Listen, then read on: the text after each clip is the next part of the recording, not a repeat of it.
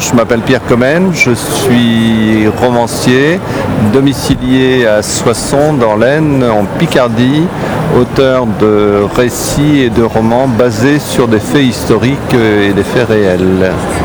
Alors ici vous êtes euh, à Mons Livre avec un, un livre en particulier, 1914-1918 que raconte ce livre Mais 17 par an, excusez-moi. Euh, non, non. tellement l'habitude de dire 14-18 que. C'est le témoignage d'un brancardier allemand qui a séjourné à l'arrière du front en zone occupée.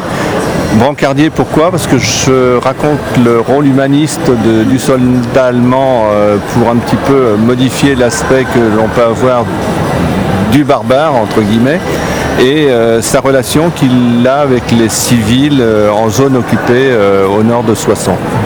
Alors ça, euh, vous- êtes à Mons Livre, euh, pour quelle raison venir de Soissons C'est un, un salon du livre qui, qui vous semble euh, intéressant pour, pour le type de livre que vous publiez? Alors là, je vais vous surprendre, je suis à Mons Livre, livre pardon, parce que j'ai fait mes études à Morlanway et que j'attends ici la venue de quelques anciens collègues. euh, Voilà. Mais en fait, l'éditeur est toujours présent ici à Mons Livre, donc je joins l'utile à l'agréable. Et l'éditeur, c'est à contresens euh. Et que- qu'est-ce qu'il publie euh, par Alors, ailleurs Il publie euh, pour la jeunesse de l'héroïque fantasy et du roman pour adultes. On ne fait pas de poésie ni de roman policier et on est basé dans la région de Soissons également, donc un, un éditeur picard à taille humaine et à relation humaine. Et comment se fait-il, si ce n'est pas indiscret, que vous ayez fait vos études à Morlanway Euh, parce que je suis né d'un père belge et d'une mère française et euh, je suis revenu euh, dès le début de mes études primaires vivre en Belgique et donc y faire toutes mes études jusqu'à l'ULB et repartir après mes diplômes en France parce que j'avais rencontré mon épouse en France. Et voilà. Et voilà, l'amour. Euh, votre roman L'oublié de Monterfil est paru également aux éditions à Contresens. Alors c'est un roman basé en partie sur des faits historiques. J'aimerais vous demander quelle est, à votre avis, la, la fonction de la littérature romanesque pour aider à comprendre ce qu'est l'histoire? Euh, bonne question. Alors la réponse, c'est de permettre aux personnes de, se plonger, mais pas d'une façon didactique dans ce qui s'est déroulé dans une période euh, donnée. Ici, en l'occurrence, euh, un épisode douloureux de, l'épuration qui s'est déroulé en Bretagne. Le village de Monterfil existe réellement.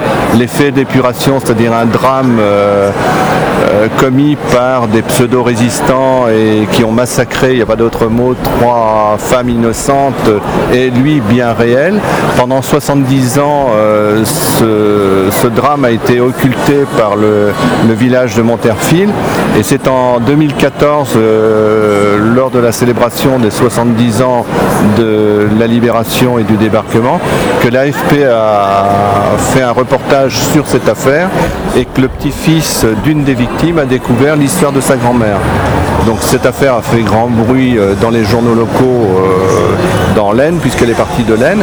Moi j'ai été interpellé par cette histoire-là. Et euh, ce qu'on ne sait pas, c'est pourquoi elle est partie en Bretagne, ni comment. Donc c'est là que je suis intervenu en tant que romancier et apporté ma fiction. Mais toute la partie drame qui s'est déroulée à Monterfil est, elle, euh, au contraire, bien réelle et permet au, au lecteur, au jeune lecteur qui n'a pas connu cette période-là, de découvrir euh, le drame de l'épuration euh, d'une façon générale. Simenon disait qu'un romancier ne juge pas. Est-ce que c'est aussi votre rôle finalement d'essayer de réinventer une partie occultée de l'histoire à partir de faits réels? Tout à fait, je ne porte aucun jugement. Euh, à preuve, c'est que dans le témoignage que j'apporte, qui est euh, euh, l'écriture du journal par un témoin direct des événements, j'ai gratté, entre guillemets, volontairement, les noms des responsables. Donc euh, je ne porte aucun jugement, je raconte des faits, uniquement des faits et rien d'autre. Dernière question, en quoi est-ce que connaître l'histoire de cette manière-là nous permet de mieux comprendre la réalité d'aujourd'hui et notamment les montées des radicalismes, les montées des extrêmes, en particulier en France?